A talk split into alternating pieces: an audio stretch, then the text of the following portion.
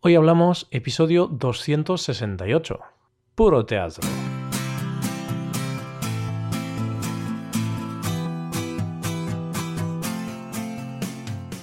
Bienvenido a Hoy Hablamos, el podcast para aprender español cada día. Ya lo sabes, publicamos nuestro podcast de lunes a viernes. Puedes escucharlo en iTunes, en Android o en nuestra página web. Y recuerda que tienes disponible la transcripción de este podcast y una hoja de trabajo de este episodio en nuestra web, solo disponible para suscriptores premium. Hazte suscriptor premium por solo 7 dólares al mes. La oferta acaba el 28 de febrero. Puedes suscribirte en hoyhablamos.com. Para este segundo lunes del mes de febrero te hemos preparado un nuevo episodio de planes que podemos hacer en nuestro tiempo libre. La semana pasada hablamos del cine, ¿lo recuerdas? Pues hoy seguimos en una sala, pero no para ver una película, sino para ver una obra de teatro. Empieza la función. Hoy hablamos del teatro.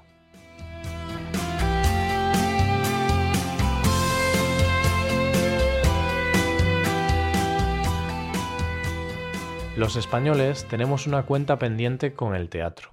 No vamos al teatro tanto como deberíamos.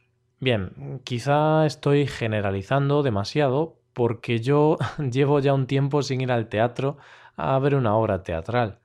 Y es una pena, porque el teatro es cultura. El teatro es un arte muchas veces infravalorado.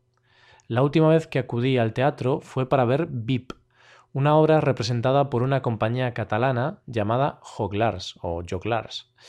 Era una comedia, y una comedia de esas con las que disfrutas como si fueras un niño pequeño. Trataba la historia de la pésima educación que muchos padres les dan a sus hijos. Era una reflexión crítica sobre cómo estamos maleducando a nuestros hijos. De ahí viene el título de la obra, VIP, es decir, Very Important People en inglés. VIP era una comedia con un toque de humor y sátira delicioso. Me encantó. Pero no todos son comedias. En teatro hay otros muchos géneros. Géneros como el drama, la tragedia o la tragicomedia. Todo depende de lo que te apetezca más. Yo siempre he sido más de dramas, pero vaya, no le hago ascos a nada. Bueno, pues si queremos ir al teatro, antes tenemos que tener en cuenta algunas cosas. A la hora de elegir la obra en cuestión, hay que tener en cuenta la opinión de los críticos. Una crítica favorable o desfavorable nos puede animar o desanimar a acudir al teatro. Y es que, como dirían los catalanes, la pela es la pela. Es decir, nadie nos regala el dinero, por lo que hay que saber elegir qué hacemos con él. Esto de la pela es la pela es algo gracioso. Te he comentado en alguna ocasión que los catalanes tienen en el resto de España una fama de tacaños, tienen fama de ahorradores. De ahí viene que se utilice también en el resto de España esta expresión catalana para remarcar la importancia del cuidado del dinero. Además de la crítica, mucha gente se deja guiar por la asistencia de público a la obra. Se suele decir que cuando el río suena, agua lleva. Entonces, si una obra de teatro consigue éxito de público en sus funciones, va a significar que tiene algo bueno que ofrecer. Si al éxito de público le sumamos éxito de crítica, el éxito de la obra está garantizado. Pues nada, si decidimos ir al teatro, lo primero que tendremos que hacer será elegir la función teatral que queremos ver y después comprar la entrada. Y claro, aquí vuelve el eterno dilema. ¿Dónde sentarnos? ¿Qué localidad compramos? ¿En el patio de butacas, o sea, en la parte baja del teatro y más cercana al escenario? ¿O en los palcos, en la parte alta? Todo depende del presupuesto, claro, más que nada porque las localidades de los palcos siempre tienen un precio más elevado. Una vez sentados, solo queda esperar a que los actores hagan su aparición. Para que eso pase, se tiene que abrir el telón, esa gran cortina que cubre el escenario. Y ya que digo esto del telón, no me puedo resistir a contar un chiste.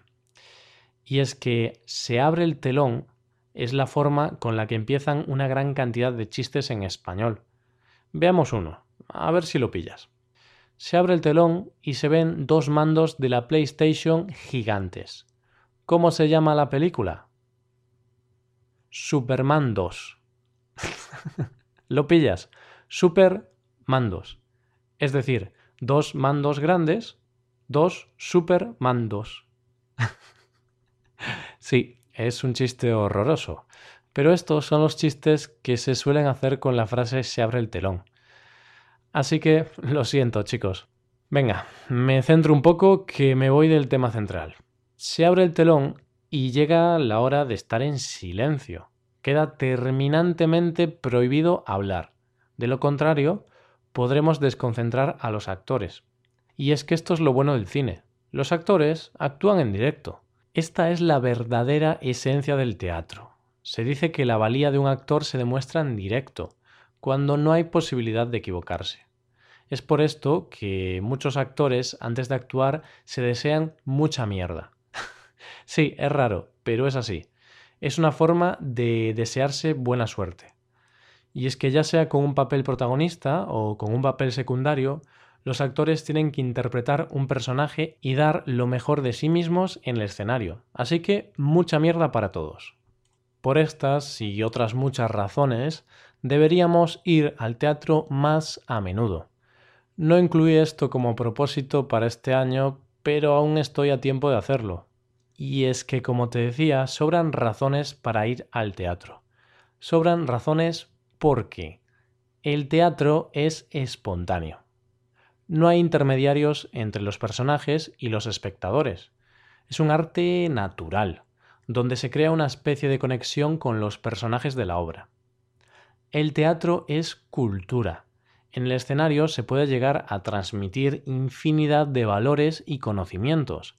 Si el cine es cultura, el teatro no se queda atrás. El teatro es familiar, Ir al teatro puede ser una buena opción para ir con los más pequeños de la casa.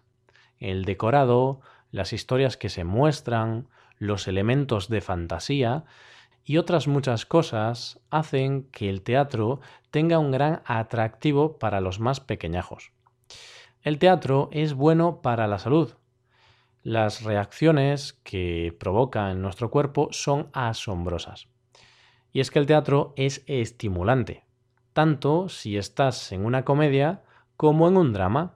Tu cuerpo está respondiendo a constantes estímulos.